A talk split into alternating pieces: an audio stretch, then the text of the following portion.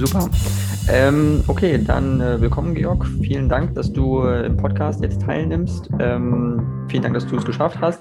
Ähm, ich wollte kurz einsteigen eigentlich mit dir, weil du ja ein, junger Politiker bist und ähm, eben auch dich mit manchen Themen eben politisch beschäftigst oder Schwerpunktthemen hast. Äh, und bei dir steht zum Beispiel auch, dass du dich eben mit den äh, allen Themen rund um Verkehrswende, Landwirtschaft, Umwelt- und Artenschutz, Flucht und Migration und die Frage, wie wir den Kapitalismus endlich überwinden können, beschäftigst. äh, mit diesen Fragen. Und ich würde eigentlich einsteigen damit, wenn dich jemand fragen würde, was von diesen Themen ist dir am allerwichtigsten? Äh, welches davon wäre es und, und, und warum? ähm, puh, ja, das ist gleich eine schwierige Einstiegsfrage. Genau, das auf der Website kommt, ist einfach daher geschuldet, wir sind ja eine Doppelspitze bei der Grünen Jugend zum Glück. Also die Anna Peters und ich sind gemeinsam Bundessprecherinnen und entsprechend teilen wir uns natürlich ähm, Themen auch auf, ähm, was ja, glaube ich, voll Sinn macht. Genau, und so, so sozusagen, das ist der Hintergrund von dieser äh, wilden Aufzählung da auf der Homepage. Ich würde sagen, wenn ich mir eine Sache, also ich finde, ich kriege solche Fragen manchmal, ich finde es ganz schwierig, immer so sagen, nur eine Sache. Ich würde sagen, wenn ich eine sozusagen ein, eine größere Sache mir aussuchen darf, ähm, dann wäre es auf jeden Fall in allen Lebensbereichen versuchen, kapitalistische Logiken zurückzudrängen, weil die in jedem Bereich uns gerade die Zukunft versauen. Und das ist dann, also na, Kapitalismus ist ja mehr, viel mehr als eine Wirtschaftsordnung, das ja strukturiert ja unsere ganze Gesellschaft ähm, und bestimmt die. Und das bedeutet, dass es in ganz vielen Bereichen einfach nicht zum Vorteil von Menschen ähm, passiert ist oder Dinge organisiert sind, sondern zum Vorteil von einzelnen Unternehmen, von Gewinnen und Profit.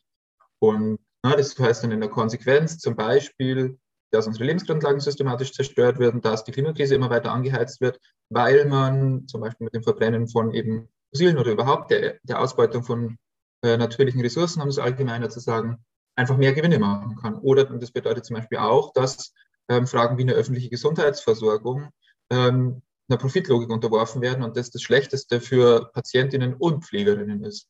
Ähm, um da jetzt nur mal zwei ganz plakative Beispiele rauszugreifen. Das heißt, ich glaube, worum es immer gehen muss, ist ähm, Stück für Stück sich Lebensbereiche gegen die Marktlogik zurückzuholen ähm, und als Gesellschaft zu definieren, was wir eigentlich brauchen und was wir eigentlich wollen ähm, und das nicht dem Markt überlassen, der sich ja per Definition nicht an menschlichen Bedürfnissen orientieren kann, sondern eben am Profit.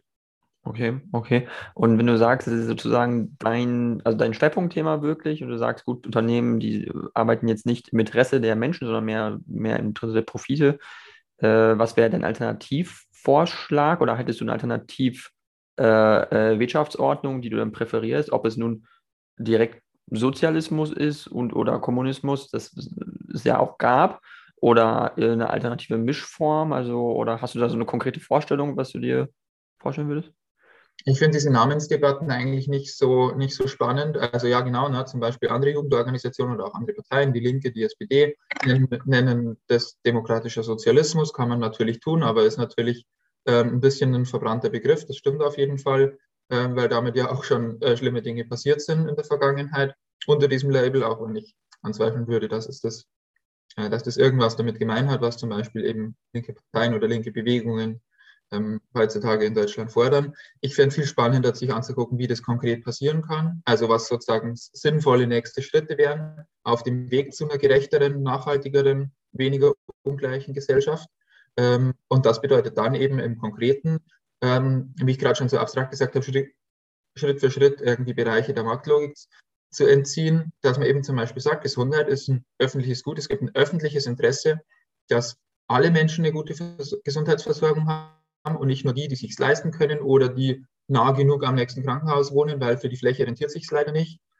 Ähm, und deswegen ist es eine öffentliche Aufgabe, dieses Grundbedürfnis zu sichern und sicherzustellen. Das kann eine Helios-Klinik-Konzernkette ähm, nicht sicherstellen, weil die müssen natürlich das machen, was wirtschaftlich ist. Ähm, mhm. Und das heißt, so, da muss eine, muss, eine, muss eine öffentliche Hand in die Verantwortung. Oder wenn du, na, wenn wir jetzt von, von Klimakrise reden, ähm, eine riesige Autoindustrie, klar, die schafft viele gute Arbeitsplätze und sichert für ganz viele Menschen ein gutes Einkommen, wirtschaftet aber ja, was nicht funktionieren kann auf einem endlichen Planeten ähm, und treibt im Moment die Klimakrise weiter an.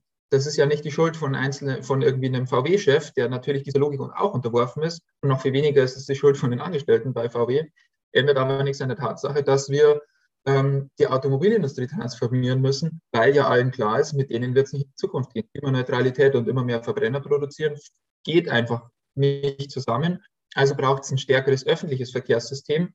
Ähm, Busse, Bahnen in jedes Dorf, in jede Stadt, Schnellzuganschlüsse in jede größere Stadt, eng vernetzt, eng getaktet, modern, zuverlässig, sicher, am besten kostenfrei, sodass wirklich Mobilität für alle organisiert ist ähm, und nicht nur für die, die wo es sich lohnt. So. Ähm, das wären sozusagen so zwei, zwei schnelle Beispiele, weil ich die am Anfang gerade angesprochen habe. Zum, zum Einstieg kann man jetzt für jeden Lebensbereich ähm, durchdeklinieren, wo das, glaube ich, einfach gerade ja auch ganz viele Menschen merken, dass es notwendig ist. Ne? Während Corona haben plötzlich ganz viele Menschen gemerkt, oh scheiße, das Gesundheitssystem immer weiter zu privatisieren, war keine gute Idee. Wir haben jetzt eine kaputt gesparte öffentliche Versorgung ähm, und Menschen, die einfach immer weiter ausgebeutet werden in diesem System.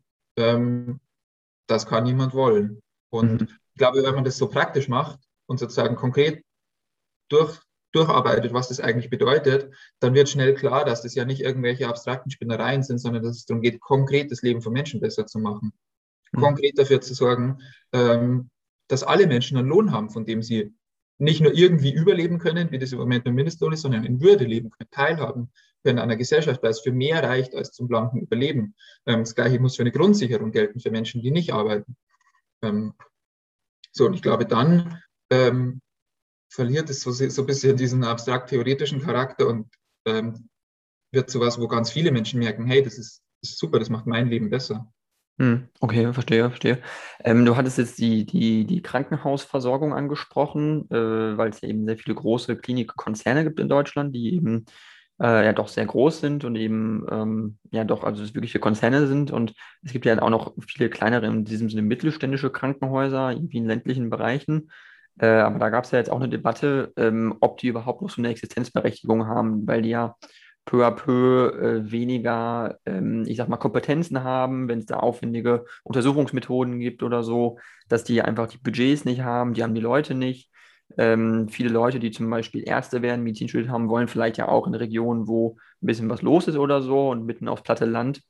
Äh, das betrifft jetzt eben, glaube ich, nicht nur die Hausärzte, die mitten auf dem Land eben äh, Nachwuchsschwierigkeiten haben, sondern eben auch solche kleinen Kliniken oder kleinen Krankenhäusern, die eben ja diesen Bedarf decken würden, von dem du sprichst. Ähm, was meinst du, wie könnte man das lösen? Wie könnte man äh, das attraktiver machen, auch für junge Leute da hinzukommen und da zu arbeiten in solchen Kliniken, die das Land versorgen, wirklich die ländlichen Regionen? Ähm, das ist natürlich, ich glaube, da, da braucht es einige Faktoren. Ähm, das Wichtigste muss, glaube ich, sein, dass man eben wegkommt von so einem äh, von so einer profitorientierten, gewinnorientierten Logik. Und es trifft ja leider nicht nur das ungefähr das grobe Drittel an Kliniken, die ähm, privat organisiert sind, sondern die reißen ja auch die, die öffentlich organisierten, die ähm, Beispiel von, oder von kirchlichen Trägern oder anderen, ähm, ja mit in die gleiche Logik. Ne? So eine Fall, eine Logik von Fallpauschalen. Also man kriegt pro Patient, den man durchschleust, je nachdem, welche Leistungen man dem anbietet, ähm, kriegt man das und das. Also muss man diese Leistung so günstig wie irgendwie möglich anbieten, damit noch genügend übrig, übrig bleibt für ähm, notwendige Investitionen ähm, und alles, was, was, was man als Krankenhaus ja sonst noch irgendwie an Ausgaben tätigen muss. Ähm, oder beziehungsweise bei den privaten Kliniken eben der Gewinn maximiert wird. Ähm, das heißt, diese, dieses System von so von einer Fallpauschale ähm, muss halt abgeschafft werden und zu einem mehr ähm, versorgungsorientierten oder sozusagen ähm, bedarfsorientierten äh, Fördersystem, das dann zum Beispiel bedeutet, ja gut, eine Klinik auf dem Land, die hat vielleicht einfach nicht so viele Hüft-OPs, aber es ist ja trotzdem ein Mehrwert insgesamt, dass diese Klinik auf dem Land diese Hüft-OPs überhaupt machen kann und die Leute dafür nicht 100 Kilometer reisen müssen. Ähm, das heißt, da muss es halt, dann muss diese Klinik die Förderung kriegen oder die öffentlichen Mittel erhalten, die sie braucht, um all die Leistungen, wo man sagt, ja, die wollen wir auch in der Fläche anbieten. Das ist es uns als Gesellschaft wert, dass, ne, dass nicht nur Menschen in der Stadt irgendwie gut versorgt sind, dann muss sie halt entsprechend die Mittel, die sie dafür braucht, bekommen. Ähm, das geht im Moment nicht. Ähm, und klar, dann macht die dicht und dann bleibt, dann gibt es die gute Gesundheitsversorgung nur noch in den Zentren. Ähm, Ich glaube, das ist sozusagen mal, ähm, mal ein Hauptschritt. Mhm, mhm. Okay, also öffentliche Förderung auf jeden Fall, dass die äh, äh, zunimmt, dass die intensiver wird, dass die vielleicht auch zielgerichteter wird. Ähm, klar hat man dann wahrscheinlich auch einen ziemlichen Wettbewerb zwischen Kliniken, die stark öffentlich auch gefördert sind und solchen, äh, die sich wirklich rein privatwirtschaftlich irgendwo auch am Leben erhalten. Ähm, weil das Gesundheitssystem ja, ist ja in Deutschland eben teilweise privatisiert, wenn auch nicht zum größten Teil, aber durch die private Krankenversicherung und so äh, äh, gibt es da ja schon Probleme und das also ich sehe es auch kritisch zum Beispiel. Ich bin halt auch, ähm, ähm, ich bin nicht privat versichert, sondern ich bin ganz normal gesetzlich versichert, wie die meisten Leute. Und ich halte es auch für ein Problem, dass es so viel private Krankenversicherungen gibt. Auf der anderen Seite, wenn man sich die Tatsache mal ansieht, also das Gesundheitssystem basiert aber auch stark durch diese Zahlungen schon von privaten Krankenkassenkunden, äh, weil das System schon so dadurch sich daher demnach entwickelt hat und stark von denen unterstützt wird irgendwo. Ähm, das heißt, ich glaube, es gibt auch so, das System selber ist schon so weit gediehen, dass es schon stark abhängig ist von auch nur 20 Prozent oder 15 Prozent, die privat versichert sind. Meinst du, da gibt es irgendwie eine Lösung, wie man da rauskommen kann? Äh, ja, auf jeden Fall. Also du sprichst da gleich den nächsten guten Punkt an.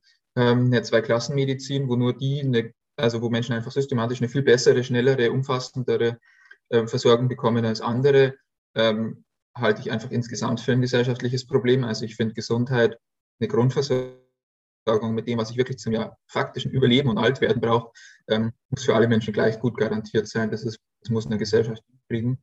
Ähm, aber das bedeutet auch, dass, ich, dass es darum geht, dass alle Menschen ähm, entsprechend da einzahlen. Also es eine ähm, Bürgerinnenversicherung oder wie immer man das nennen will, ähm, gibt, in der die alle Menschen einzahlen, wo sich einzelne Berufsgruppen daraus verschüssen.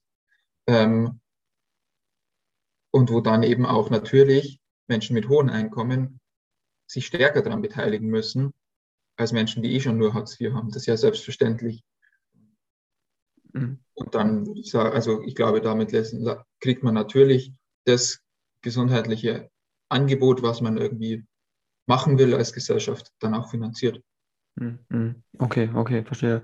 Ja, auf jeden Fall. Also ich denke, da gibt es auch noch einen Entwicklungsbedarf irgendwo, aber man hat da auf jeden Fall in Deutschland ist schon, schon stark so. Es ist zwar nicht so krass wie in den USA, aber es ist schon durchaus durchprivatisiert. Ähm, ich wollte jetzt nicht äh, nur äh, über Krankenversicherung sprechen und äh, sondern eigentlich wollte ich ein bisschen ja, auch. sind wir jetzt irgendwie gelandet, weil ich das am Anfang als Beispiel genommen habe. Ja, ja, klar, nee, nee, ist auch alles gut. Ähm, alles in Ordnung. Ich wollte mal ähm, eigentlich ganz kurz noch auf den, auf den Wahlkampf der Grünen eigentlich sprechen kommen, weil du sagtest ja auch ähm, kurz vorher noch in unserem Schriftverkehr, äh, dass äh, sehr viel los ist jetzt eben durch den Wahlkampf bei den Grünen. Die Grünen haben Umfrage hoch. Äh, seit zwei Wochen, über zwei Wochen liegen die Grünen durchschnittlich bei zwischen 23 und 26 Prozent oder so. Ähm, gleich auf mit der Union, in vielen Umfragen auch vor der Union. Äh, jetzt kürzlich gab es einen kleinen Knick, äh, wo die Grünen jetzt ein bisschen hinter der Union wieder sind. Aber äh, deine persönliche Einschätzung vielleicht erstmal vorweg. Äh, was glaubst du, was für eine Koalition wird im September antreten? Und glaubst du, dass Annalena Baerbock Kanzlerin werden wird? Einfach mal so ganz ins Blaue hineingefragt. ähm, ja, die, die Fragen kriege ich gerade krieg häufiger, die ich, also ehrlich gesagt, ist es wirklich offen. Also ich kann wirklich, ein, also ich, wenn ich jetzt für mich privat wetten müsste, wüsste ich nicht, auf welche Koalition ich wetten würde, weil es wirklich offen ist. Und das ist gleichzeitig ähm, eine extreme Chance eigentlich, weil es das ja jetzt ganz viele Jahre einfach nicht gab in Deutschland. Das war immer klar, das ist eigentlich wurscht, was wir machen. Wir können, wir können uns alle so anstrengen, wie sehr wir wollen. Am Schluss gibt es irgendwie Merkel mit irgendeiner Partei, die irgendwie so weiterwurschteln wie bisher, mit vielleicht ein paar, paar anderen Nuancen in irgendwelchen Details. Und das ist jetzt halt völlig anders. Es ist wirklich, wirklich offen. Es gibt eine reale Chance auf einen echten Politikwechsel, der nicht bedeutet, wir schrauben ein bisschen am Status quo und gucken, dass wir ein paar Sachen ein bisschen besser organisieren, sondern dass wir wirklich anfangen, Krisen von Grund auf anzugehen ähm, statt sie weiter irgendwie zu verwalten. Und ob das dann im Herbst reicht für eine progressive Mehrheit, für eine Kanzlerin Annalena Baerbock, ähm, für einen echten Aufbruch, ähm, der Ungleichheit bekämpft, der die Klimakrise bekämpft, der äh, rechte Strukturen bekämpft, der menschenwürdige Politik, unwürdige Politik an den europäischen Außengrenzen bekämpft. Ähm, Ob es dafür am Ende reicht oder nicht, das ist wirklich, also weiß ich wirklich nicht. Aber es liegt halt auch an uns, an uns, und damit meine ich uns allen, alle, die den Podcast hören, alle, die irgendwie politisch aktiv sind oder es noch werden wollen. Jetzt ist ein guter Zeitpunkt dafür. Es liegt an uns allen, das möglich zu machen, weil möglich ist es. Also es ist wirklich offen, es stehen einfach Richtungsentscheidungen an und ich finde das ein extrem ermächtigender Gedanke. Ich glaube, ganz viele Menschen haben über viele Jahre so ein Gefühl von Ohnmacht und ausgeliefert sein und es wird über ihren Kopf hinweg entschieden erlebt in ganz vielen Fragen. Und zu wissen, es ist wirklich sozusagen, na, wir haben unsere Zukunft jetzt wirklich selber in der Hand. Und das ist ja viel mehr als nur, na, welche Regierung kommt danach, schon klar.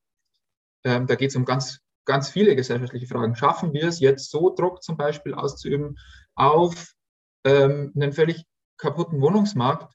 Na, da haben wir gleich das nächste Beispiel, wo einfach ein Grundbedürfnis einer Marktlogik entzogen werden muss, damit wieder alle Menschen sich eine Wohnung leisten können und nicht wie jetzt hier, ich bin in Berlin, ähm, Stück für Stück aus ihren Vierteln verdrängt werden und sich ihre Wohnungen gar nicht mehr leisten können. Ähm, um jetzt nur eins von ganz, ganz vielen Beispielen, um die es in den nächsten Monaten geht, ähm, zu nennen. Da ist so viel, steht so viel auf dem Spiel gerade. Ähm, und ja, das, also wir haben es in der Hand. Lass uns die, lass uns die Monate nutzen, um das Beste daraus zu machen. Also ist wirklich alles möglich. Hm, hm. Ähm, auf jeden Fall, definitiv ist es, ist es viel möglich. Äh, deine Koalitionspräferenz, also dass du äh, äh, sagst du zum Beispiel, ich stelle mir gerne vor, Grün in Kombination mit der SPD und, weiß ich nicht, den Linken oder mit auch mit der FDP da drin oder hast du eine Koalitionspräferenz irgendwie? Ich glaube, es ist völlig klar, wenn man so Parteiprogramme nebeneinander legt, wenn man auch anguckt, wie, wie die Leute ticken, was, was die Ziele sind, was sie umtreibt, dass es dann mit Abstand die größten Schnittmengen mit SPD und Linken natürlich gibt. Ähm, deswegen ist es natürlich ähm, das, was naheliegend ist. Es geht ja immer darum, ähm, wie kann man all die Sachen, die man selbst für richtig erachtet, wo man selbst verkämpft, von denen man überzeugt ist, ähm, dann umsetzen und in einer gemeinsamen handlungsfähigen Regierung wirklich ähm, ja, gemeinsam vorwärts kommen. Das ist, glaube ich, bei dem, der Konstellation ähm, mit Abstand am besten gegeben. Das ist völlig klar, dass es da die meisten Überschneidungen gibt und damit auch den meisten Handlungsspielraum dann. Ähm, das ist halt jetzt die Aufgabe, das möglich zu machen. Und das ist, glaube ich, die Chancen dafür stehen so gut wie nie, auch die Bereitschaft dafür. So viele Menschen wie noch nie haben beispielsweise während Corona gemerkt, wie fucking ungleich und ungerecht unsere Gesellschaft ist, dass ein paar wenige, die vorher schon nicht wussten, wohin mit ihren Millionen und Milliarden, immer noch mehr gekriegt haben, deren Interessen immer gehört wurden, ähm, deren Konzerne, Konzerne gerettet wurden und deren äh, sozusagen, wo, wo, wo alles möglich gemacht wurde und wie viele andere Millionen Menschen es gibt, deren Interessen eh noch nie berücksichtigt wurden, die eh schon davor nicht richtig wussten, wie über die Runden kommen und die jetzt während Corona voll ins Hinten runtergefallen sind. Ich glaube, da gibt es gerade ein ganz starkes Bewusstsein dafür, wie grundsätzlich sich das ändern muss. Deswegen klar, dafür kämpfen wir. Ähm, ich glaube, es ist auch klar, dass es einfach ein jenseits von allen Inhalten, von allen Krisen, die die Union verursacht hat, von, allen, von aller Politik, ähm, die wir, wegen der wir ja überhaupt erst ähm, uns organisieren müssen, uns zu ändern. Ähm, ganz abgesehen wäre es einfach, glaube ich, für eine Demokratie insgesamt ganz gut, wenn die Union mal in die Opposition gehen würde. Die Partei so lang in, in der Regierung zu haben, so lange an allen Ämtern, in allen Ministerien zu sitzen haben, ähm, tut dem Laden nicht gut. Das sieht man an diesen ganzen Korruptionsskandalen. Die kommen auch nicht nicht zufällig, glaube ich, vor allem aus Bundesländern, also Abgeordnete aus, die, aus Bundesländern, wo auch die Union seit Ewigkeiten, oft seit Jahrzehnten durchregiert. Ähm, da denken Menschen offensichtlich, der Staat gehört ihnen. Und sie haben da ein Zugriffsrecht auf öffentliche Ressourcen, ähm, weil die schon viel zu lange an der Macht sind. Das wäre eine gute Sache, die mal in die Opposition zu schicken. Ähm, deswegen ja, also wir kämpfen ganz klar für ein, für ein linkes Bündnis und wie gesagt, ist halt jetzt die Aufgabe, das möglich zu machen. Mhm, mhm. Ja, auf jeden Fall, definitiv. Äh, bei der CDU, das ist wirklich äh, eine Sache mit dem Maskenskandal, weil ich war tatsächlich mal CDU-Mitglied, das habe ich schon mal ein paar Folgen hier gesagt. Ich bin ausgetreten aus der CDU wegen dem Maskenskandal, unter anderem, weil mich das so schockiert hat mit, äh, mit Georg Nüßlein, der da irgendwie eine halbe Million kassiert hat oder so und äh, noch ein paar CSUler, die mehrere Millionen teilweise auch bekommen haben. Das ist halt auch Wahnsinn. So, ich finde, Klar, also Frau Baerbock wurde jetzt auch zum Beispiel kritisiert für die, ich weiß nicht, 30.000 Euro, die sie jetzt nicht nachgemeldet hat, für ein Weihnachtsgeld oder so, äh, äh, was auch irgendwo vor dem Hintergrund des Massenzenats problematisch ist, wie ich finde, aber es sind halt andere Summen trotzdem. Also wenn du redest von 20, 30.000 oder Lauterbach hatte auch irgendwie so eine Summe oder so, glaube ich. Nach aber eine Million, 1,5 Millionen Euro für so Masken und dann vor allem sowas von opportunistisch in einer Riesenkrise, wo das ganze Land, ganz Europa, die ganze Welt drin steckt, um davon zu profitieren. Und das sind Volksvertreter, die Leute wählen ins Parlament, um deren Interessen zu vertreten. Also ich finde es, ja. ich fand, ich fand es einfach so unglaublich skandalös und für, für meines Erachtens ist es noch gar nicht äh, genug debattiert worden eigentlich in der Öffentlichkeit. Ich finde, dass es ja. zu wenig Aufmerksamkeit bekommt, das Thema. Ja, ich denke, da werden auch noch Sachen nachkommen. Also ne, ich komme ja aus Bayern, da gab es ja noch, du hast es irgendwie da 1,5 Millionen gesagt. Ähm, der Sauter, ein Landtagsabgeordneter, der mal früher noch mehr Einfluss hatte in der CSU, ähm, der hat, glaube ich, mindestens 30 Millionen. Es geht um 30 bis 50 Millionen, was er gekriegt hat. Ähm, ja. Ja, ja. Und da gab es noch diverse andere Deals, wo wirklich erst ja in den Anfängen steckt. Es ist ja nicht nur die Maskenskandale. Ne? Also ich weiß nicht, eine ganze Reihe an, Union, an Unionsabgeordneten wird von einem autoritären Regime aus Aserbaidschan gesponsert. Ähm, da gab es ja jetzt in den letzten Monaten diverse Fälle. Das finde ich auch wirklich lustig. Die Leute, die immer sagen, ah, die Linken, da gibt, die sind so verrückt bei der Außenpolitik. Ähm, aber wenn man dann mit, mit Diktaturen irgendwie krumme Deals macht und sich von denen noch bezahlen lässt, dann hat man damit wenig Problem. Ähm, und ich finde, der Hauptunterschied zu, dem, äh, zu der Geschichte mit den nachgemeldeten 30.000 von Annalena Baerbock ist halt, das ist ein Riesenunterschied, ob ich legitime völlig normale Einkünfte von meiner eigenen Partei, für die ich ja 24 Stunden arbeite, sieben arbeite und ähm, von der ich bezahlt habe, vergesse die nachzumelden, oder ob es Drittinteressen gibt, die ich verschleiert habe, weil ein autoritäres Regime oder irgendein Konzern, dem ich Deals, mit dem ich Deals gemacht habe, mich sponsert und ich das verheimlichen möchte. Ähm, das ist ja schon, würde ich sagen, ein sehr, also von der Summe abgesehen, das hast du ja auch gesagt, aber einfach in der Sache eine völlig anderes, völlig andere Geschichte. Mhm, definitiv.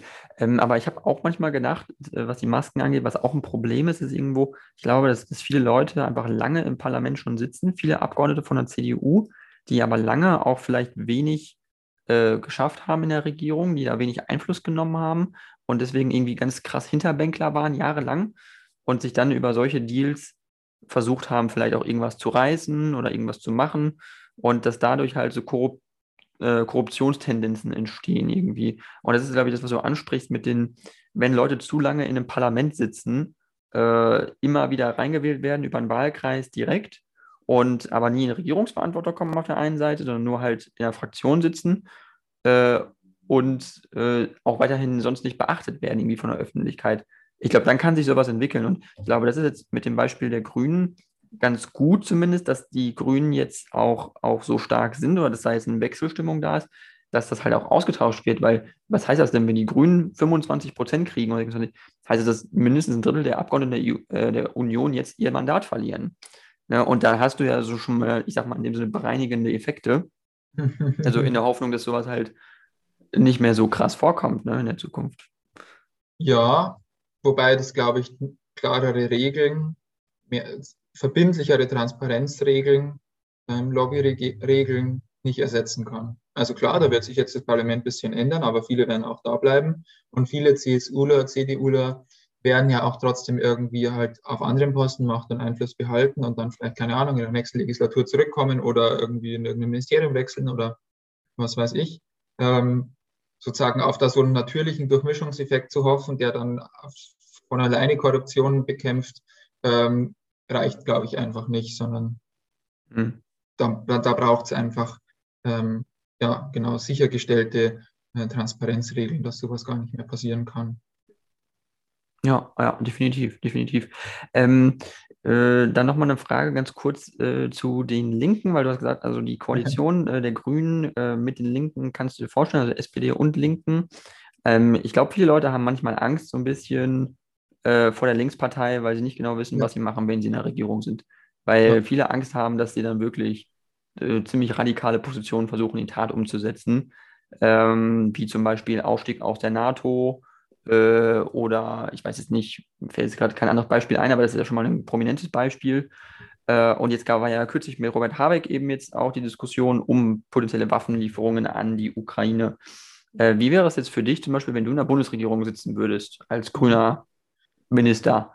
Äh, und äh, die Linken wären dabei mit der SPD zusammen.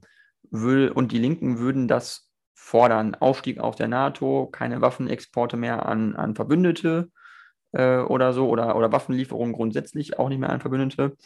Äh, würdest du dafür stimmen? Also würdest du sagen, das ist eine gute Sache, oder würdest du jetzt sagen, nach eigentlich nach pragmatischer Logik eines Regierungspolitikers muss man gucken, dass die Verbündeten auch äh, auf einen zählen können irgendwo? ähm, ich glaube, in ganz vielen Bereichen ist da die Position der Linken von den von anderen Parteien gar nicht so weit weg, wie man denkt. Selbstverständlich wollen auch Grüne Waffen, die meisten Rüstungsexporte ähm, verbieten, weil du nicht in Kriegs- und Krisenregionen ähm, Waffen liefern kannst. Da, wird da werden ja auf die ersten Argumente angebracht, da wird dann mit Arbeitsplätzen und deutschen, deutschem Wachstum von, von deutschen Konzernen argumentiert und was weiß ich was ja Junge, da geht's halt, also ne, da sterben halt ganz konkret Menschen an und, und werden ganz konkret Kriege und Fluchtursachen ausgelöst mit, mit unserem Wirtschaftswachstum. Ähm, da, da, ist ja völlig klar, dass wir das ja auch in den allermeisten Fällen ähm, unterbinden wollen, dass wir auch in den allermeisten Fällen mit der Linkspartei übereinstimmen, zu, wie sie, ähm, was Auslandseinsätze angeht zum Beispiel. Ähm, und dann wird es natürlich einzelne, einzelne Punkte geben, wo, wo das auseinandergeht. Ähm, aber das wird in jeder Koalition so sein. Und mit allen, ich würde sagen, na, wenn man mit anderen Parteien koaliert, gibt es halt an anderen Stellen große Konfliktpunkte. Ähm, insgesamt würde ich sagen, im Moment ist der Status quo halt, dass wir, dass wir sonst wem unsere Waffen liefern und die Türkei mit deutschen Leopardpanzern ähm, auf Kurden schießt in, im, äh, in der Grenzregion zum Irak immer wieder oder dass dann irgendwie mit dass wir Waffen an Saudi-Arabien lange geliefert haben, mit denen dann jetzt zum Beispiel im Jemen ähm, in dem Bürgerkrieg gekämpft wird. Ähm, und da ist, glaube ich, ganz, an ganz vielen Stellen klar, dass sich ähm, das sehr grundlegend ändern muss.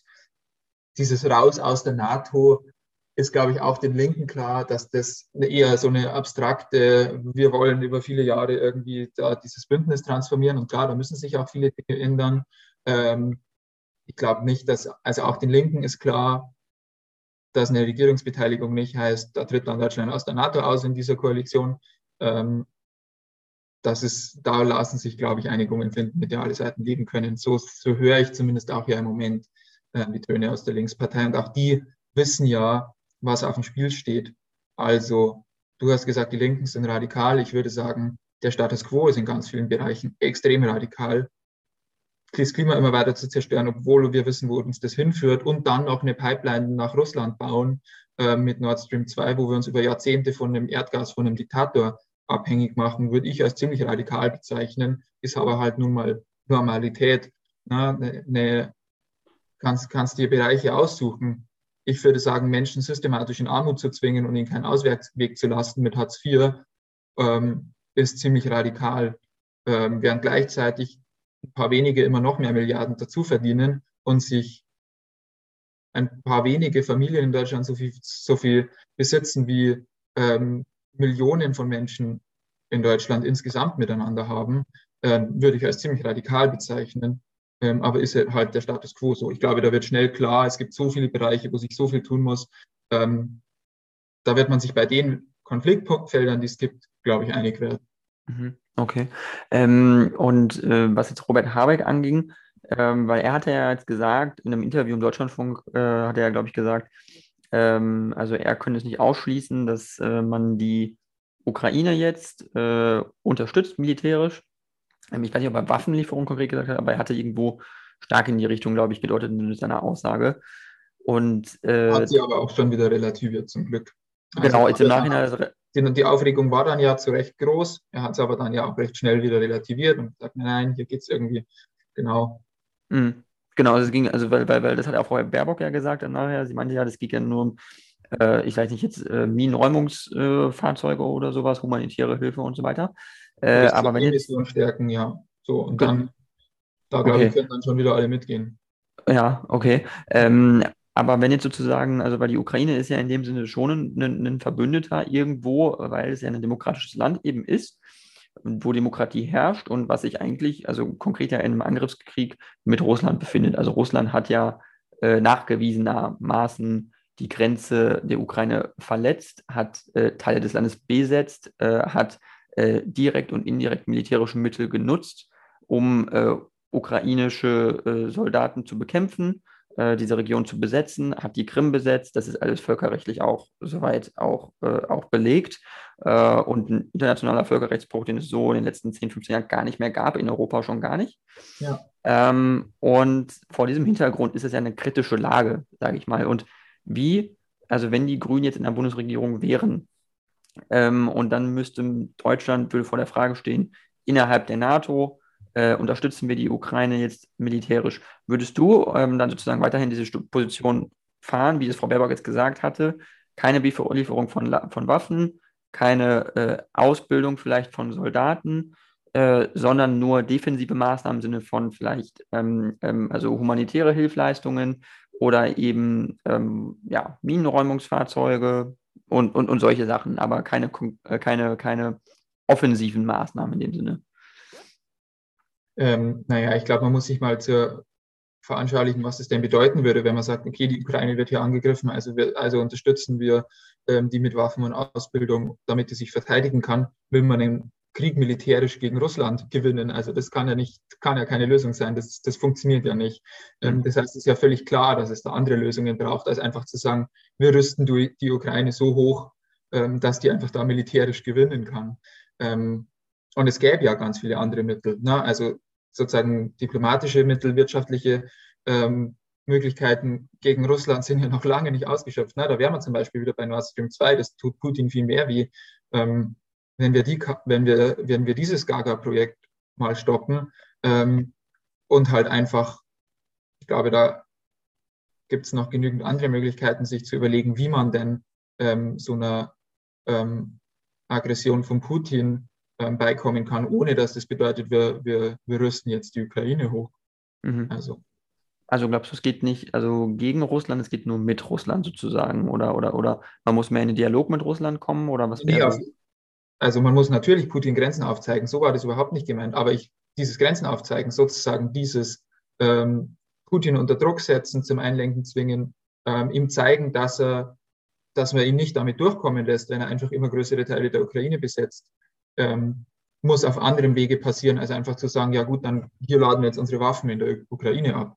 So war das gemeint. Okay. Okay. Das war jetzt, das war auf gar keinen Fall als ähm, Verständnis für Putin und ihn auch noch dafür belohnen, wenn er in europäische Länder einmarschiert, ähm, gemeint, um Gottes Willen. Richtig, genau, weil das wäre jetzt meine nächste Frage eigentlich gewesen. So, wo zeigt man, wo sind, wären dann die Grenze sozusagen, wenn man sagt, man lässt dann Putin gewähren und er, er würde sich jetzt mal weitere Teile der Ukraine einverleiben oder zumindest besetzen ähm, äh, weil Ukraine, Ukraine ist ja so gesehen, ist ja kein NATO-Mitglied. Äh, aber wenn jetzt ein NATO-Mitglied wie Lettland, Estland äh, oder Litauen eben angegriffen werden würde, dann wäre das ja eigentlich was anderes, oder? Äh, ja, auf jeden Fall. Ich will also über den Fall lieber nicht spekulieren. Ähm, mhm. Und da, na, das ist natürlich auch, also ist auch klasse Spekulation und hängt ja dann auch von ganz vielen Faktoren ab, wie man dann reagiert. Ähm, lass lieber gucken, dass es nicht passiert. Und ich glaube, da, was da schon hilft, ist eben, Putin klare Grenzen aufzuzeigen ähm, und eben dann mit klaren Sanktionen gegen Russland deutlich zu machen, er profitiert auch nicht davon, ähm, wenn er hier mhm. immer aggressiver auftritt. Ähm, solange das nicht passiert, also man ihn sozusagen machen lässt, ähm, man vielleicht noch mal mit nett reden probiert oder einen Botschafter einbestellt, aber das war es dann klar. Solange wird der weiter Grenzen austesten und die eigene Macht ähm, demonstrieren, das ist ja klar. Okay, ähm, dann hätte ich noch eine weitere Frage. Äh, thematisch äh, ging es jetzt nicht direkt um Russland eigentlich, aber äh, es geht jetzt um Weißrussland, das ist ja jetzt auch stark im Fokus. Äh, mit der Landung des Flugzeuges da, der erzwungenen, dem Ryanair-Flug, äh, dem ähm, Oppositionellen, ähm, der da gefangen genommen wurde. Hm, glaubst du, die aktuelle Entwicklung, die wir in Weißrussland sehen, ist so eine, so eine Blaupause oder so ein Beispiel für eine demokratische Bewegung in Russland, wie sie auch entstehen könnte. Und dann wäre sozusagen das Problem, was man mit Russland aktuell hat, mit diesem aggressiven Verhalten und den militärischen Eskalationen, dass man sowas vielleicht auf, in der Zeitspanne der nächsten 10 bis 15 Jahre vielleicht dadurch mildern bis loswerden wird, wenn sich das demokratisieren sollte, das Land? Äh, jetzt hast du ein bisschen gehakt. Magst du nochmal Achso, sorry. Ähm, also ich habe es hat immer zwischendrin wieder ein bisschen gestockt. Ah, okay. ich meinte, man kann kurz dann kann ich gern. Jo, jo, ähm, ich meinte die, die, die ähm, demokratische Bewegung in, in Minsk und in, Russ in Weißrussland, die wir aktuell sehen. Da ja. haben wir eine starke Opposition, äh, viele junge Leute, aber auch einfach ein großer Teil der Bevölkerung, die auf die, auf die Straßen gehen und, und für Demokratie, für, für ja, die Abwahl von Lukaschenko im Prinzip ja demonstrieren. Äh, ist es nicht im Prinzip so eine Art Blaupause, so eine Art Beispiel für eine demokratische Bewegung, die auch in Russland genauso stattfinden kann und die dann Putin theoretisch auch eben sozusagen gefährlich werden kann und auch so einer Zeitspanne von 10 bis 15 Jahren in der Zukunft. Würdest du das so sehen, dass da dann das vielleicht eine Lösung des Problems dieses aggressiven Verhaltens von Russland sein könnte, wenn sich Russland demokratisieren sollte, dass dann sozusagen dadurch dann es keine militärischen Eskalationen mehr gibt, äh, Russland mehr in internationalen Dialog kommt und so, dass das sozusagen eine Beispielbewegung ist, die wir jetzt in Weißrussland sind, die vielleicht irgendwann in den nächsten zehn Jahren in Russland stattfinden könnte. Äh, ja, das wäre extrem wünschenswert, wenn das passiert. Und klar, das würde also ganz viele Probleme lösen, wenn es da eine stärkere Demokratisierung ähm, in Russland gibt. Ob das jetzt passiert gerade, also ob das wirklich mehr ist als ein kurzes Aufbäumen oder ob sich da gerade längerfristig wirklich was ähm, entwickelt, was alte, alte Machtverhältnisse aufbrechen kann, ist, glaube ich, noch Spekulation. Also gerade wenn du, du redest von dem Zeitpunkt, Zeitraum 10 bis 15 Jahren, guck mal zurück, was vor 10, 15 Jahren war. Wahrscheinlich nichts von dem, was gerade auf dem Planeten passiert, hätte man sich irgendwie so vorgestellt oder so ausgemalt. Ähm, das ist natürlich, also na, da kann viel passieren, das ist krasse Spekulation, aber zu, zu wünschen wäre es ja natürlich. Ähm, die Proteste, die es jetzt in den letzten Monaten in Russland gab, ja, das waren ganz viele junge Menschen, aber es war noch nicht so, dass es wirklich auf eine Mehrheitsgesellschaft irgendwie übergesprungen ist.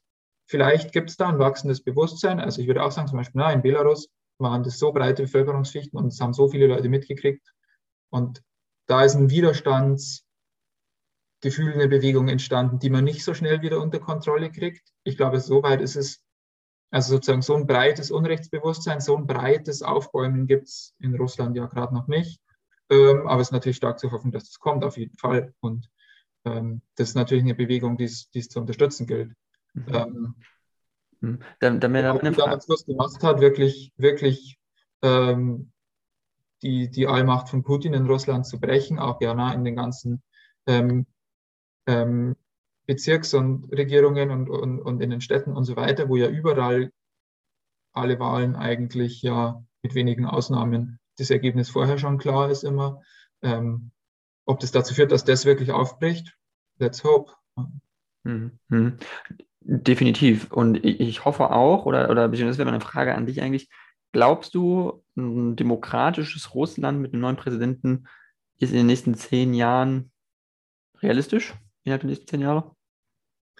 Ähm, das ist jetzt wirklich krasse ähm, Kaffeesatzleserei. Ich würde es vermuten, Demokratie ist ja was, was, man was, was viel mehr ist, als zu sagen, ah, wir hatten jetzt einmal freie Wahlen oder so. Ähm, das ist ja was, was wirklich ganz viele Gesellschaftsbereiche durchzieht, was ja nicht einfach von heute auf morgen verkündet wird und dann herrscht Demokratie, sondern das ist ja was, was sich auch entwickeln und aufbauen und erlernt werden muss. Ähm, da ist zehn Jahre sicher ein kurzer Zeitraum. Kann es sein, dass es in zehn Jahren viel, viel besser ist als jetzt? Ja, auf jeden Fall. Ähm, aber weiß man nicht. Also, das glaube ich einfach wirklich gerade äh, sehr offen. Aber da, also ich würde sagen, um sozusagen für so einen wirklich tiefgreifenden demokratischen Aufbruch ähm, sind zehn Jahre keine lange Zeit. Hm. Okay, das dauert länger wahrscheinlich, meinst du? Okay, okay. Ja, cool. Ja, nee, man muss sehen, man muss sehen. Also ich bin auch äh, optimistischer, was es angeht. Aber ich bin noch optimistischer eigentlich, was Deutschland und was Europa angeht. Und das wäre noch ein weiterer Themenpunkt, den ich eigentlich ansprechen wollte. Ähm, und zwar ähm, Europäische Union. Äh, was ist die Position der jungen Grünen äh, oder der grünen Jugend, was Europa angeht? Fordert ihr eigentlich die Vereinigten Staaten von Europa? Ist das eine Position bei euch? Ja, genau. Also ich glaube, es ist völlig klar, dass in der globalen Welt, na, wir haben jetzt über, über Russland geredet und ähm, über, über Kriegseinsätze irgendwo auf der Welt. Wir haben globale Probleme, globale Herausforderungen, die wir angehen müssen. Die wird nicht Deutschland alleine mit einer grünen Kanzlerin ähm, lösen und dann ist alles super, sondern das geht natürlich nur ähm, in, einer, in, einem starken europäischen ähm, gemeinsamen Verbund. Und da ist es leider so, dass ähm, bisher Deutschland ja ganz viele notwendige Maßnahmen einfach auf europäischer Ebene blockiert, ähm, was sich, glaube ich, dringend ändern muss. Insgesamt ist es aber, glaube ich, einfach so, dass es ja sehr sinnvoll ist, Stück für Stück Kompetenzen auf eine europäische Ebene ähm, zu verlagern, wo einfach die sinnvoller entschieden werden können, als jedes Land macht kleinstaaterisch irgendwas ähm, miteinander, gegeneinander, durcheinander. Mhm. Ähm, gleichzeitig muss aber natürlich damit einhergehen, dass auch eine europäische Ebene dann de facto handlungsfähiger wird. Also dieses Einstimmigkeitsprinzip, dass Ungarn allein, Viktor Orban allein irgendwelche europäischen Einigungen blockieren kann, ähm, ist, glaube ich, das Wichtigste, was fallen muss. Also da muss es einfach ein Mehrheitsprinzip ähm, geben, wie bei demokratischen Entscheidungen in Deutschland ja auch zum Beispiel. Ähm, und dann äh, ist da, glaube ich, äh, viel möglich. Auch wenn im Moment, das sehe ich natürlich auch, ähm, na, auch das ist kein Allheilmittel. Auch jetzt werden auf einer europäischen Ebene ganz schlimme Dinge beschlossen und einfach de facto gemacht, wenn ich mir das Massensterben an den Außengrenzen anschaue, ähm, wo dieses Jahr ähm, schon noch mehr als in den letzten Jahren ähm, Menschen auf dem Mittelmeer ertrunken sind. Ich glaube, es sind jetzt schon über 700 in diesem Jahr, ähm, wo immer noch Menschen in, auf den griechischen Lagern in elendstigen Bedingungen hausen. Also das ist ja tiefstes Mittelalter ähm, und der Europäischen Union absolut würdig. Wir reden irgendwas von Menschenwürde und europäischen Werten und ähm, was, was die EU da selbst praktiziert, ist ja, ähm, ist ja einfach nur noch, nur noch Menschenverachten. Die Menschen in Griechenland, in Kroatien äh, systematisch von, den Grenzpol von der Grenzpolizei gepushbackt, verprügelt werden ähm, und gar, gar nicht eine rechtliche Möglichkeit auf Asylanträge haben. So, da ist viel Baustellen. Das will, ich will auf gar keinen Fall sagen, alles, was auf europäischer Ebene passiert, ist super. Ähm, aber natürlich ist klar, die Lösung ähm, für eine Welt, die näher zusammenrückt, dass nicht Deutschland allein sich irgendwie durchwurschtelt. Das kann nicht funktionieren. So wird man keine Probleme, glaube ich, lösen. Mhm. Mhm. Äh, und die Vereinigten Staaten von Europa, glaubst du, ist es realistisch oder ist es was, was man möchte oder, oder sollte es anders benannt werden oder möchte man es überhaupt im Vergleich wie zum Beispiel den Vereinigten Staaten von Amerika? Möchte man so einen Superstaat oder meinst du eher, also, weil es gibt auch Leute, die sagen, mh, trotzdem noch irgendwo mehr Unabhängigkeit der Mitgliedstaaten, aber die Probleme, die sie eben selber, äh, die alleine nicht lösen können, das kommt dann nur auf europäische Ebene. Aber dass man keine europäische Regierung in dem Sinne bekommt. Weil das ist ja eigentlich das, woran es, glaube ich, noch hakt, dass die, die, die Räte so stark sind. Kleine Staaten, wie du es schon sagtest, blockieren können ganz viel. Und aber äh, die Europäische Kommission mit der neuen europäischen Kommissionspräsidentin Frau von der Leyen ist einfach irgendwo ein bisschen zahnlos, ein bisschen machtlos man hat Szenen wie bei Erdogan in, in, in, in, in Istanbul oder in Ankara war es, glaube ich, wo dann Michel und von der Leyen dann geladen waren. Dann lässt sich Charles Michel einfach auf dem Sessel und von der Leyen wird ein Sofa zugeteilt, was ja nichts anderes bedeutet als einerseits haben wir strukturelle Probleme in der EU, wenn es so eine krasse Konkurrenz zwischen Ratspräsident und Kommissionspräsident gibt, wie man so bescheuert sein kann, sowas zu machen. Ich hätte Michel da erstmal, also fand ich, ging gar nicht so. Das, da war ich auch so richtig ja. sauer, als ich das mitbekommen habe. Ich dachte so, wie dumm ist der Typ eigentlich? Äh, weil dem war das ja bewusst, dass das ein Fauxpas wird. Und aber auch, dass Erdogan das ja auch ganz gezielt gemacht hat, um die EU bloßzustellen. Weil er halt sagt, die EU ist jetzt noch nicht kein, kein ebenbürtiger Partner oder so oder kein auf Augenhöhe. Also wie, wie löst man das Problem oder, oder glaubst du, ist das kein Problem? Ja, doch, das ist ein Riesenproblem. Also ne, das rührt ja daraus, dass es innerhalb der EU in gerade in vielen außenpolitischen Fragen zum Beispiel keine Einigkeit gibt. Ähm, und dann ist die Konsequenz daraus natürlich, dass man dann eben auch entsprechend ähm, schwach gegenüber einem ähm, türkischen Autokraten, der einfach alle Kompetenzen bei sich hat und sehr wohl weiß, was er will, dann ähm, dem gegenüber auftreten muss. Ähm, das, das ist jetzt kein Problem, wo ich sage, ah ja, da drückt man den Knopf, link den Schalter um oder so, oder da gibt es hier das eine Gesetz und dann, dann passiert das alles nicht mehr. Ähm, das ist, glaube ich, eine große Baustelle, ähm, das wirklich zu schaffen, auf einer, auch auf einer europäischen Ebene überhaupt erstmal gemeinsame Positionen zu finden und die dann vertreten zu können. Ähm, ich würde sagen, du hast jetzt Konkurrenz zwischen, zwischen Kommission und Rat angesprochen. Ich würde sagen, super grundlegender Schritt das Parlament. ähm, zu stärken, weil das einfach, na, das ist die demokratisch gewählte ähm, Vertretung aller EU-Bürgerinnen, ähm, die im Moment, ich würde sagen, na, da, da, da wird sinnvoll gearbeitet, da passieren viele sinnvolle Dinge, da gibt es auch eine sinnvolle Mehrheitsfindung über alle Parteigrenzen, Ländergrenzen und so weiter hinweg, aber das ist halt de facto oft nicht besonders einflussreich. Ähm, das, das, Parlament braucht auf jeden Fall einfach viel mehr Kompetenzen. Ähm, und dann zu deiner Frage sozusagen, will man, will man wirklich so eine, so eine europäische äh, Regierung quasi? Was soll dann, da, welche, welche Kompetenzen bei der nationalen Ebene und so weiter bleiben?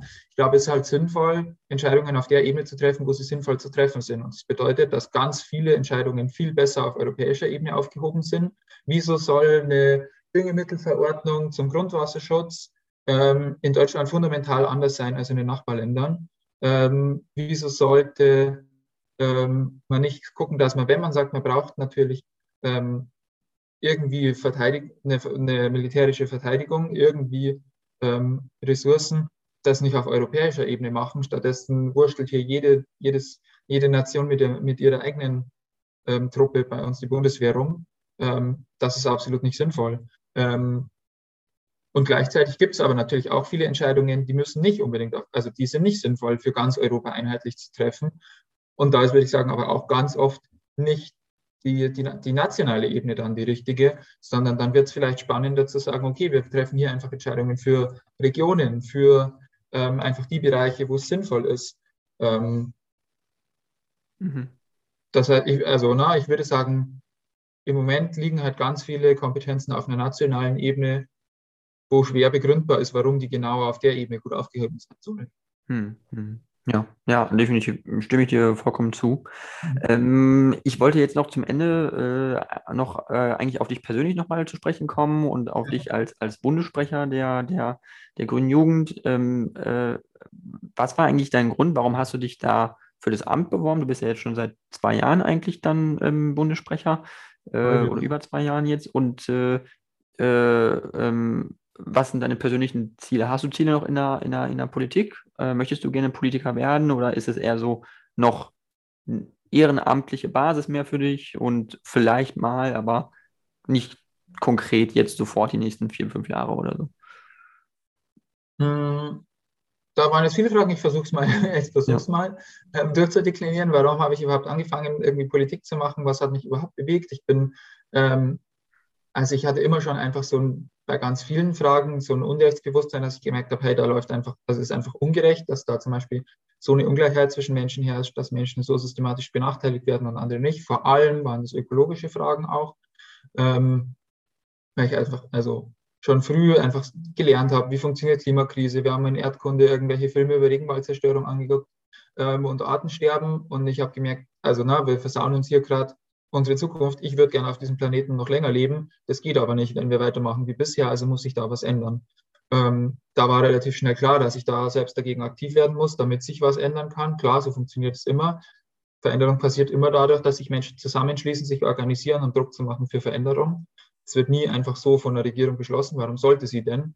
Na, der Status quo ist ja das, ist ja das, was die Menschen, die in Macht und äh, mit Macht und Reichtum ausgestattet sind, überhaupt erst mächtig und reich macht. Deswegen werden die den Status quo nicht einfach verändern oder abschaffen, sondern das muss eingefordert werden von Menschen, die unzufrieden sind, wie es jetzt läuft. Ähm, damit bin ich sozusagen mit dieser Motivation bin ich irgendwann bei der Grünen Jugend gelandet. Das war eher Zufall, aber dann habe ich schnell gemerkt, ja, ja, hier sind genau die Leute, die so ticken wie ich, die ähm, auch daran glauben, dass man wirklich einfach Gesellschaft verändern kann und das notwendig ist, die ähm, auch bereit sind, dafür an sich selbst zu arbeiten, an äh, miteinander zu arbeiten, gemeinsam zu lernen und vorwärts zu kommen. Es hat extrem viel Spaß gemacht. Es war, ähm, zwar während meinem Studium in München, ähm, dass ich zur Grünen Jugend gekommen bin und da habe ich einfach sehr stark gemerkt, hey, das ist, das ist, was ich machen will. Ich bin immer schon total angetrieben davon, so viel wie möglich verändern zu wollen. Also ich will da, da aktiv sein, wo ich das Gefühl habe, Maximum viel ja, Unterschied machen zu können, was Missstände angehen zu können, Dinge verändern zu können. Das ist für mich ähm, die grüne Jugend ganz extrem, weil die eine ganz zentrale Schlüsselrolle einnimmt bei der Frage von einerseits zivilgesellschaftlichem Druck, ähm, Bündnisse, Bewegungen, Initiativen, NGOs, die eine, die politische Anliegen artikulieren, die Druck machen, sich organisieren, um, na, wir hatten, ich habe zwar irgendwie hier das Mietenbeispiel, ich glaube, das ist ein extrem gutes Beispiel dafür genommen. Ähm, und du hast andererseits eine ähm, parlamentarische Politikebene, Parteien, Regierungen. Ähm, und wenn du die ja letzten Endes die Gesetze beschließen, die mit mehr, die, die Mehrheitsverhältnisse ähm, haben und, und dann zum Beispiel, keine Ahnung, hier konkreten Mietendeckel beschließen, der wurde jetzt gekippt, aber da muss es, glaube ich, dann eben neue Gesetze geben. Ähm, und das beides zusammenzubringen, da eine Übersetzungsfunktion zu leisten, dass Straße und Parlament ähm, sozusagen über Bande spielen können und gemeinsam Druck für Veränderung machen können ähm, und, und, und andere Mehrheiten organisieren können, ist, glaube ich, ein super zentraler Punkt in der Gesellschaft. In der Grünen Jugend organisieren sich wahnsinnig viele junge Menschen, die wahnsinnig Bock haben, dazu zu lernen, am Einfluss zu nehmen. Das macht das ein extremes Privileg, dafür, äh, dafür Sorge tragen zu dürfen und dafür jetzt wahrscheinlich inzwischen 16.000 Mitglieder, steigt gerade extrem zu verändern, ist einfach ähm, was, wie ich es mir nicht, also ich könnte mir keinen anderen, keinen besseren Ort wünschen als die grüne Jugend. Deswegen ist überhaupt nicht mein Blick, was kann ich dann danach machen, womit kann ich damit hinkommen, weil ich bin da, wo ich, wo ich sein will. Ähm, ab Herbst, im Herbst, wenn meine Amtszeit endet, nach der Bundestagswahl, äh, weiß ich nicht, wie es dann weitergeht. Ich weiß aber, dass ich, also du hast gefragt, habe ich irgendwie konkrete Pläne, Politiker zu werden? Ich würde sagen, ich bin Politiker, mhm. ähm, aber konkrete Pläne, wie es dann danach weitergeht, habe ich wirklich überhaupt nicht. Seit ich politisch aktiv bin, hat sich immer noch viel schneller alles verändert, als ich das hätte planen können. Und es haben sich immer neue Möglichkeiten aufgetan, wo ich mit meinem Veränderungsdrang mich, mich verwirklichen kann. Mhm. Ähm, ich bin, für, also da wird sich schon irgendwas ähm, was finden, an welchem Ort es ist. Wie gesagt, die Grundbedingung ist, ich muss das Gefühl haben, sinnvoll maximal viel verändern zu können. Ob das dann bei den Grünen ist oder ob das in irgendeiner Bewegung ist, ähm, wird sich dann, glaube ich, einfach zeigen. Das, da habe ich einfach noch keine festen Pläne, ähm, mhm. weil, wie gesagt, ich mir gerade, also ich könnte mir auch keinen besseren Ort wünschen, um Politik zu machen, als hier als Bundessprecher der Grünen Jugend. Genau, du, du bist ja auch in Berlin, bist du ja auch aktiv, richtig, oder? Genau, ich bin hier in Berlin. Macht, hm. Ist notwendig, wenn man sich mit Bundespolitik beschäftigt, hm. dann passiert der Schritt einfach in Berlin. Das ist gut vor Ort zu sein. Ähm, und wenn nicht gerade Corona ist, wären ja hier auch jede Woche tausend Sitzungen treffen. Klar, jetzt ist alles online, ähm, aber das ändert sich ja Gott sei Dank auch wieder. Mhm, mhm klar, auf jeden Fall. Und das heißt, ähm, sozusagen nur ganz kurz zum Ende, das heißt, eine, eine Präferenz, Landesebene, Bundesebene oder Europaebene hattest du jetzt nicht konkret, dass du sagst, eines will ich unbedingt oder eins schließe ich mhm. konkret aus oder so. Das wäre jetzt nicht so. Nee, ausschließen, ausschließen würde ich gar nichts ich merke schon, dass ich immer schon irgendwie so Bundespolitik am spannendsten finde, was ein bisschen lustig ist, weil ich vorher dafür argumentiert habe, warum viele Entscheidungen auf der nationalen Ebene gar nicht so gut aufgehoben sind. Mm. Aber ähm, das merke ich schon, dass ich da einfach immer schon am meisten ähm, für brenne. Aber wie gesagt, in welcher Form das ist, na, man, man kann auch in äh, sozialen Bewegungen, Klimabewegungen äh, einen sehr gut Einfluss nehmen auf Bundespolitik und ich glaube, das, na, da haben wir jetzt hier noch gar nicht so drüber gesprochen. Ich hatte das nur so kurz angerissen. Man darf einfach nie unterschätzen, wie wirklich, wie Veränderung passiert, wie entscheidend dafür starke Bewegungen sind, eine starke, starke Organisierung von einem, von einem gewissen Interesse, das sich dann artikuliert. Ähm, ja, wir haben jetzt hier über Mieten geredet zum Beispiel. Linke Mehrheiten in Parlamenten gibt es an ganz vielen Orten und in vielen Landesregierungen und noch viel mehr Kommunen. Ähm, daraus folgt nicht automatisch, dass die Mieten sinken oder dass es überhaupt eine äh, Politik gibt, die sich damit auseinandersetzt. Das ist in Berlin nur deswegen möglich, weil es über viele Jahre ähm, eine starke Organisierung da gab, eine starke Zivilgesellschaft, die sich da immer stärker eingemischt hat, die von kleinen Hausbesetzungen bis zu riesigen Demos mit 10.000 Leuten, von kleinen Kids, ähm, Mieterinnen, Zusammenschlüssen ähm, bis zu großen Bündnissen und jetzt DW und Co. enteignen, ähm, all das hat überhaupt erst Handlungsrahmen für eine Regierung ähm, ermöglicht. All, all diese gesellschaftlichen Kämpfe haben überhaupt erst möglich gemacht, dass diese Mietenfrage jetzt so politisiert wurde, wie sie ist ähm, und Parlamente überhaupt erst Spielraum haben, ähm, daran wirklich was zu ändern. Man muss halt stärker sein als der politische Gegner. Massen, einen Ausstieg aus der Massentierhaltung will, dann muss ich mehr Druck aufbauen, als das Tönnies und Wiesenhof und wie sie alle heißen und der Bauernverband miteinander können. Ähm, und an welcher Stelle ich diesen Druck dann organisiere und mithelfe, den aufzubauen, ähm, das wird sich dann zeigen. Mhm. Klar, das wird sich auf jeden Fall auch ergeben, denke ich, auf dem Weg dann irgendwo. Ähm, ja, aber ich wünsche auf jeden Fall viel Erfolg für alles, was du äh, vorhast, für alles, was noch kommt. Ich denke, da wird noch sehr viel kommen. Ähm, Dankeschön. Und äh, genau, ja, danke, dass du äh, Zeit hattest für das Gespräch. Und äh, fand ich sehr cool. Und, ja, sehr, sehr äh, gern, super gern. Hat, hat wirklich Spaß gemacht. Fand ich auch gut. Genau, und vielleicht kannst du nochmal wiederkommen, ich weiß nicht, ähm, irgendwann mal oder so, ob du dann in irgendeinem Parlament sitzt oder in irgendeiner äh, NGO arbeitest oder wie auch immer. Ähm, äh, bist gerne willkommen. Und äh, genau, da will ich noch aufmerksam machen natürlich auf die nächste Folge. Da kommt äh, der EU-Parlamentarier Damian Böslager von Volt. Äh, genau, und dann können alle gerne wieder zuhören. Die Folge wird nächste Woche voraussichtlich hochgeladen. Genau, dann ja. vielen Dank, Georg. Ja, ähm, sehr, sehr gern. Danke dir.